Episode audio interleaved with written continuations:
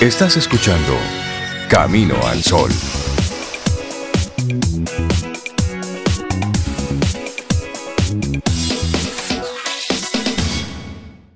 Aprender de lo inesperado. Esa es nuestra reflexión para esta mañana. Y es que aprender de lo inesperado es fundamental para asentar nuestro conocimiento sobre el mundo. Esta capacidad, como demuestran las investigaciones, está ya presente en bebés de tan solo 11 meses, esa capacidad de aprender. Cuando el mundo es previsible y todo lo que en él existe se comporta tal y como se espera, nuestra atención disminuye, ya que todo sucede tal y como lo imaginamos, no hay sorpresas. Sin embargo, cuando de repente ocurre un evento que rompe nuestras expectativas, le prestamos mayor atención. En algunos casos, aprendemos de eso que es inesperado. Bueno, y se puede afirmar que no hay aprendizaje sin atención y que la atención se dirige más fácilmente hacia aquello que nos sorprende. Y lo sorpresivo resulta, por tanto, mucho más sencillo de memorizar o al menos de captar nuestra atención o interés.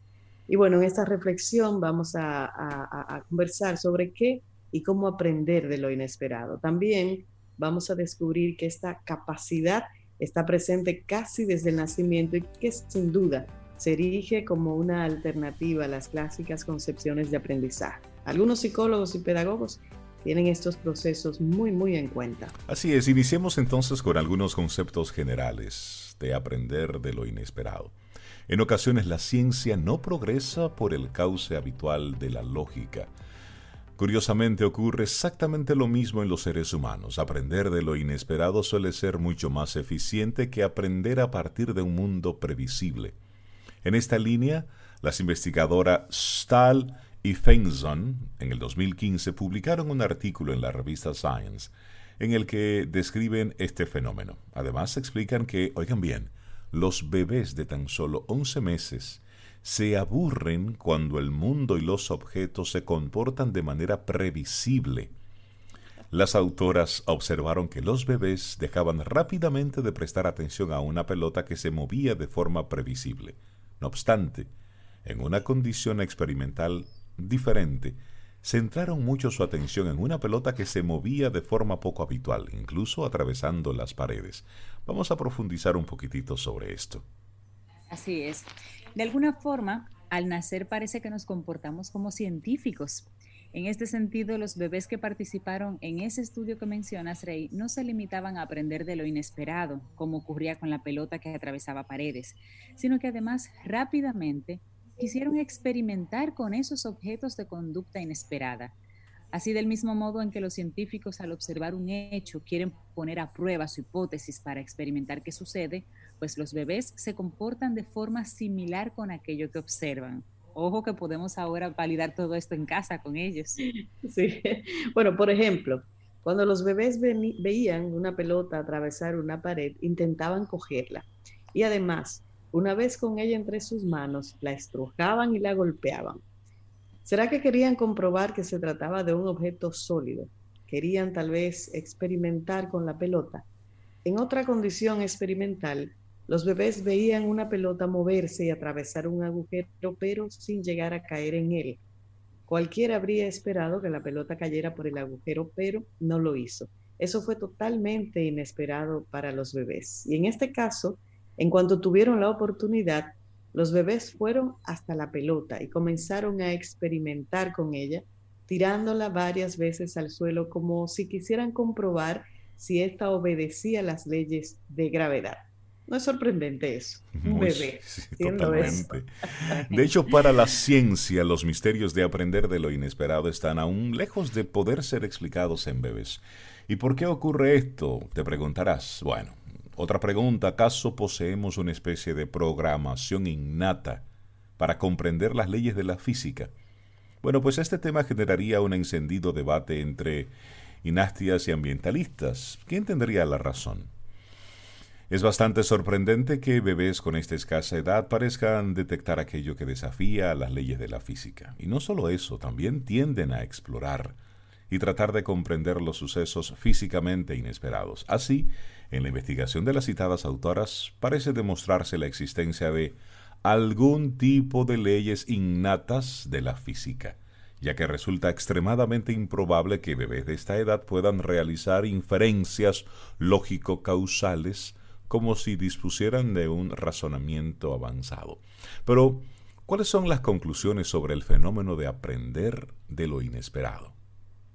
Bueno, tal y como nos señala ese estudio que tú mencionaste, eh, Rey, las principales conclusiones acerca del fenómeno de aprender de lo inesperado pueden resumirse en unos cuantos ítems. Vamos a compartirlos. El primero, los bebés tratan de aprender más sobre lo nuevo, sobre lo inesperado, aquello que rompe sus esquemas.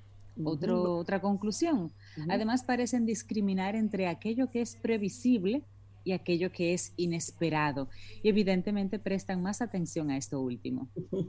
Bueno, de hecho, pareciera que los bebés pueden hacer predicciones sobre lo que pasará con un objeto, de manera que si algo de lo que creen que va a pasar no sucede, se sorprenden y pasan a tratar de explorar ese fenómeno. Bueno, y cuando las predicciones sobre los eventos resultan diferentes a lo que se espera, los bebés también exploran esa disonancia con el objetivo de aprender más acerca del mundo que los rodea. Así es, hasta la fecha se había subestimado la capacidad de aprendizaje del ser humano, pues ya en bebés se dan las circunstancias para este tipo de aprendizaje nuevo y distinto, es decir, para aprender de lo inesperado. Entonces, a la luz de estos datos, te voy a hacer la pregunta, te vamos a hacer la pregunta. ¿Seguiremos anclados en los antiguos paradigmas del aprendizaje humano? Esa es la pregunta que nos propone Bernardo Peña. Él es licenciado en, psicología y nos, tiene esta reflexión. Aprender de lo inesperado, lo que está sucediendo ahora. Ninguno de nosotros lo había vivido y mucho menos eh, esperar que algo así sucediera, porque realmente esto es como sacado de una especie de película de ciencia ficción. Esto es inesperado. Entonces, ¿qué aprendemos nosotros de esto? Cintia, Zoe y nuestros amigos Camino al Sol oyentes. 849-785-1110. Ese es nuestro número de WhatsApp. Escríbenos. Camino al Sol. Tenemos un colaborador muy especial en el día de hoy. Así es, nuestro buen amigo Tirso, Tirso Valdés, de Holístico. Holístico. Muy necesario. muy necesarios tus temas, Tirso, en estos días. Buen día. Bienvenido, buenos días, buenos días. ¿Cómo estás? Buenos días. Muy bien, muy bien. Ustedes, un placer estar aquí, de verdad. Y buenos días a todos los Caminos al Sol oyentes que, que están sintonizando, ¿verdad? De esta, por esta nueva forma de, de emitir el programa, que, está genial, porque uno puede seguir con el contenido y seguir la programación, ¿verdad? Así, es. Mira, y, queremos agradecer, agradecer que conectes con nosotros para que nos compartas de esas, de esas experiencias, de esos aprendizajes tuyos, de en estos días donde querrámoslo o no, tenemos que mirar hacia adentro, tenemos que detenernos. Además, ya estamos en Semana Santa y eso también ayuda un poquitito a ponernos en ese mood de, reflexión, si se quiere, para mucha gente. ¿Cuál es el tema que nos compartes hoy?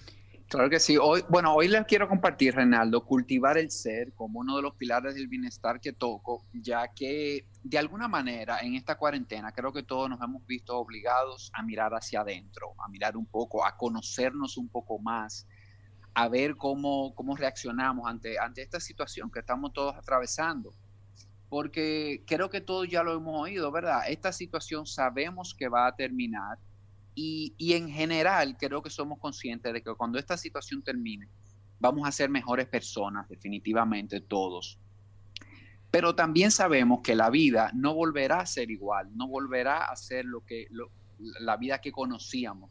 Entonces creo que, que hay una pregunta obligada ante, ante la situación que sería ¿Qué persona quiero ser yo cuando esto termine? ¿Quién voy a ser yo específicamente? Porque aunque va a impactar positivamente, creo que mucha gente, pero ¿qué persona quiero ser yo cuando esto termine? Y ojo, no, pasa nada tampoco. Quiero ser un poquito abogado del diablo cuando hago esta pregunta, porque no pasa nada tampoco si este no es tu momento de pasar a un, a un siguiente nivel, de transformarte. Claro.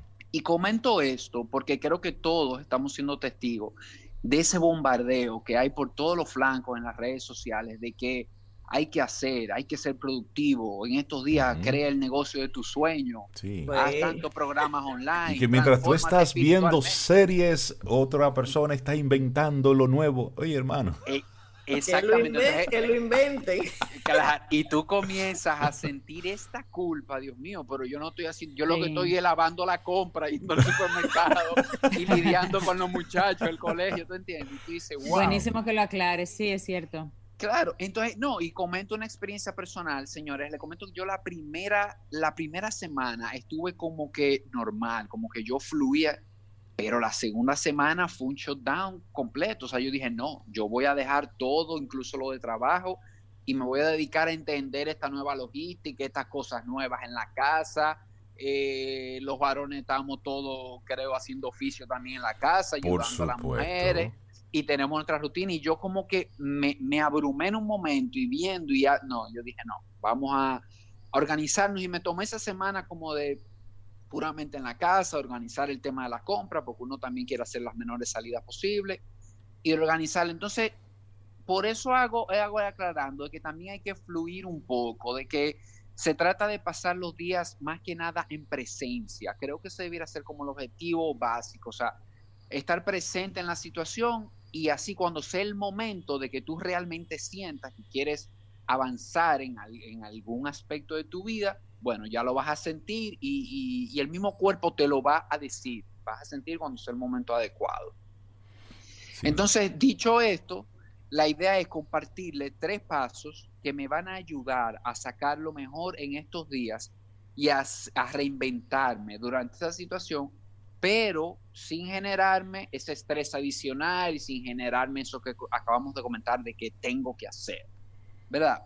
Entonces, les comento, creo que el primer paso es darme el permiso. ¿Y a qué me refiero con esto? Darme el permiso de fluir ante esta situación, pues como todos sabemos, la agenda cambió, las prioridades cambiaron y sobre todo la logística cambió y ya lo comentamos un poquito. Ya estamos en casa, tenemos que trabajar lo que tenemos niños pequeños con la dinámica de los niños, tenemos formas diferentes de salir a la calle, de hacer la compra de casa. Por lo general ahora mismo no tenemos los servicios que, que, nos ayudan, esas personas que, que nos ayudan muchísimo en la casa y que creo que todos estamos valorando ese trabajo muchísimo hoy. Entonces lo estamos haciendo nosotros y, y adaptándonos a toda esa nueva rutina. Entonces creo que la, clave aquí de darme permiso es observar cómo responde mi cuerpo a todo esto y reconocer y vivir y sentir las emociones que se van generando, porque puede haber un cóctel de emociones, sobre todo estas primeras semanas, cómo voy adaptando. Y, y, esto es parte de conocerme, parte de conocerme a mí, que a su vez es el requisito principal de tomar decisiones importantes en mi vida en cuanto a mí, ¿verdad? En cuanto a lo que quiero. Y ahí quiero, quiero, eh, ahí quiero uh, interrumpirte un poquitito, Tirso, a propósito de una conversación que ayer tenía con una amiga, que yo le preguntaba que cómo estaba gestionando la parte laboral y ella que maneja un, un, departamento me dice, mira Rey, para mí ha sido de mucho aprendizaje porque cada uno de nosotros está viviendo y lidiando con esto pero no todos lo estamos asumiendo de la mejor manera, no, no todos lo estamos asumiendo igual por razones muy, muy puntuales. Cada uno de nosotros tiene una realidad. Y ella me comentaba de cómo alguna parte de su equipo, y yo le preguntaba específicamente sobre cómo había logrado esa integración para continuar eh, con el teletrabajo y todo eso. Ella me decía, mira, he tenido algunos miembros del equipo que se han que están sumidos en una tristeza, en una especie de desesperanza. Pero tengo a otro miembro del equipo que está sumido en la molestia, es decir, rabia inclusive. Y cuando ella misma hacía su, su reflexión, pero cuando yo me di cuenta, lo que pasa es que estamos manejando una cantidad de trabajo importante, pero ella está en la casa y tiene niños pequeños. Entonces, cuando tú estás en la casa atendiendo a niños pequeños con una demanda de trabajo importante, hay una dinámica que no es cuando tú tienes niños pequeños pero no estás en la casa. Tú tienes que estar ahí. Y entonces ahí, ¿qué es lo que surgen? Las emociones. Entonces, ahora los líderes, los gerentes, los dueños de empresas, ¿con quién, con qué tienen que lidiar? Con la emocionalidad de su recurso humano, Tirso. Y eso es un dato importante del que no se ha hablado mucho.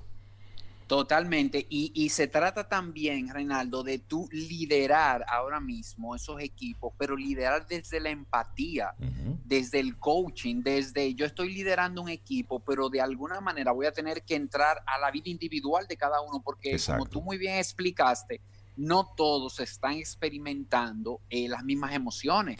Y otra cosa súper interesante que se está dando, que es la brecha generacional. O sea, en una empresa tenemos diferentes tipos de generaciones que se adaptan diferente a la tecnología, que tienen, o sea, que no es tan rápido en una generación temprana como una generación un poquito más eh, tardía de, acostumbrarse a estas cosas, a trabajar por Zoom, a trabajar teletrabajo y ese tipo de cosas. Incluso las generaciones jóvenes eh, que no habían tenido oportunidad de teletrabajo se están dando cuenta de que trabajar en casa no es eh, tampoco tan fácil cuando tú no cuentas con el espacio, cuando no cuentas con el ambiente, cuando tienes los niños en casa y, y, que la casa está rodando y tú estás trabajando. Entonces, como muy bien dices, los líderes ahora mismo tienen ese reto de, ir liderando, pero primero desde la empatía ante la situación que, desde, estamos viviendo. Desde ese ser que no es el empleado, es decir, porque ahí es donde tenemos el cambio, el, el, cambio importante, es decir, no es un empleado que está de 8 a 5 para hacer lo que haya que hacer, no, es un ser, es una persona que tiene que lidiar con todas las cosas que tenemos, pero al mismo tiempo su realidad es diferente de la mía, por lo tanto, el nivel de medición para con esa persona y para con ese resultado, ¿cuál será?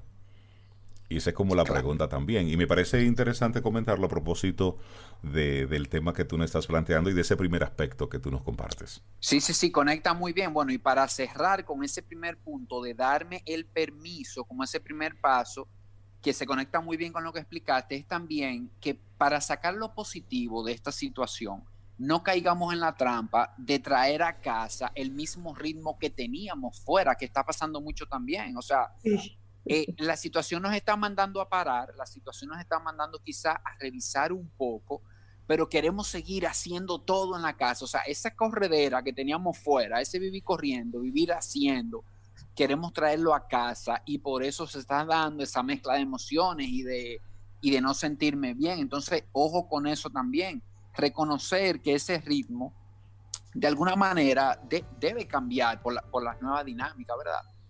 Sí, claro. Perfecto. Entonces, de darme el permiso como primer paso, pasamos a un segundo paso que yo le he querido llamar inventario personal de la mercancía importante. Y le voy a explicar un poquito.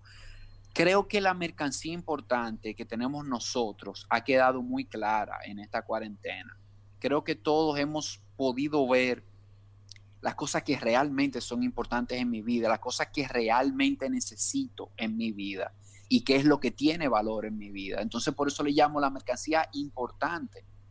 Eh, lo que no es importante, creo que prácticamente se ha despejado solo, como decimos, o sea, ha quedado eh, fuera eh, de manera muy fácil de ver. Entonces, Aquí, en este, realizando este inventario, hay algunas preguntas importantes que pudiera yo hacerme ante, ante esta situación. Por ejemplo, ¿qué trato le he venido dando a mi cuerpo? ¿Cómo está respondiendo mi cuerpo? ¿Cómo estoy de salud en esta situación? ¿En qué punto de salud me atrapó esta situación? Entonces, mm. ¿qué tiempo estoy dedicando a las relaciones más importantes de mi vida? Porque no por, no por el hecho, y, a veces un poco triste, no por el hecho de que estamos en casa ahora mucho más tiempo, casi todo el tiempo, estamos conectando con esa persona.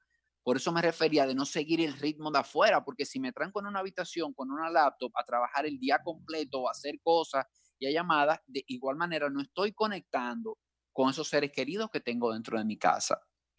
Y una vez conecto con ellos, también seguir conectando con la gente fuera, porque se trata de distanciamiento social, no de aislarnos, no de no, de no conectar. O sea, esa llamada a los abuelos, a los padres, a los amigos, esa llamada hoy más que nunca son necesarias para nosotros conectar con, con esas personas.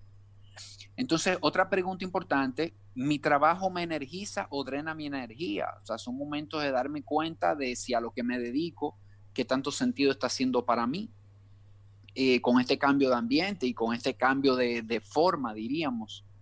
Y otra pregunta sería, ¿cómo he manejado mis recursos hasta el momento? ¿Qué realmente es lo que yo necesito a nivel de recursos para, para vivir y para vivir una vida feliz, diríamos, plena? Y finalmente, creo que, que, también un poquito hacer la reflexión de cómo estoy interactuando con el medio ambiente. Creo, creo que eso es una pregunta obligada también en estos momentos. Y de pensar ¿estoy sumando o estoy restando al medio ambiente? ¿Cuáles son mis hábitos de, de compras, de cómo vivo, de cómo reciclo o de, o de, qué, de qué tipo de cosas consumo? Creo que esas son reflexiones de ese inventario personal que, que la verdad pudiéramos encontrar respuestas bien interesantes si, si nos las hacemos y nos sentamos y nos dedicamos un momento a hacerlas. Entonces, uh -huh. ya cerrando, como el paso 3, diría que el paso 3 sería pasar a lo próximo desde la aceptación y el agradecimiento.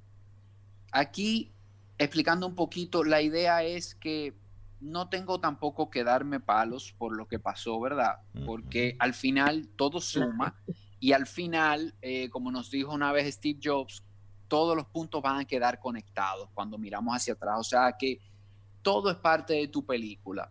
Sencillamente, acepta, agradece y reconoce que ya es momento de pasar al siguiente capítulo, si, si te sientes cómodo con eso, con pasar al siguiente capítulo, pero siempre desde la aceptación de lo que pasó y desde el agradecimiento. Ya aquí, como punto final, establecer un plan de qué es lo que voy a hacer, de qué, de qué persona es la que quiero ser cuando esto acabe y yo creo mucho en escribir las cosas, en escribir las cosas y ponerle fechas al lado para que no se quede esto como una idea en tu mente de algo que quiero, de un anhelo, pero que no se va a concretar. Entonces creo que ya escribiéndolo, sentándote, escribiéndolo, poniéndote fecha con puntos y creo que ahí cerramos ya con, con esos tres pasos. No sé qué, qué le parecen o... Interesantísimo, interesantísimo. Sí, claro que sí. Porque bueno. es llamado Sí, sí, es sí. un llamado a no cambiar simplemente de locación y seguir haciendo lo mismo, sino que precisamente hagamos lo que tenemos que hacer para estar productivos, sí se puede, pero que el momento sea para ese cambio de paradigma, de cómo vivo y a qué le presto atención y cómo hago las cosas y cómo voy impactando en mi casa ahora, cómo impacta en el ambiente. Sí, tiene que definitivamente darse ese cambio de pensamiento, porque lo demás es trabajo y se hace en cualquier sitio. Contigo hoy. Contigo siempre. Camino al sol. Camino al sol.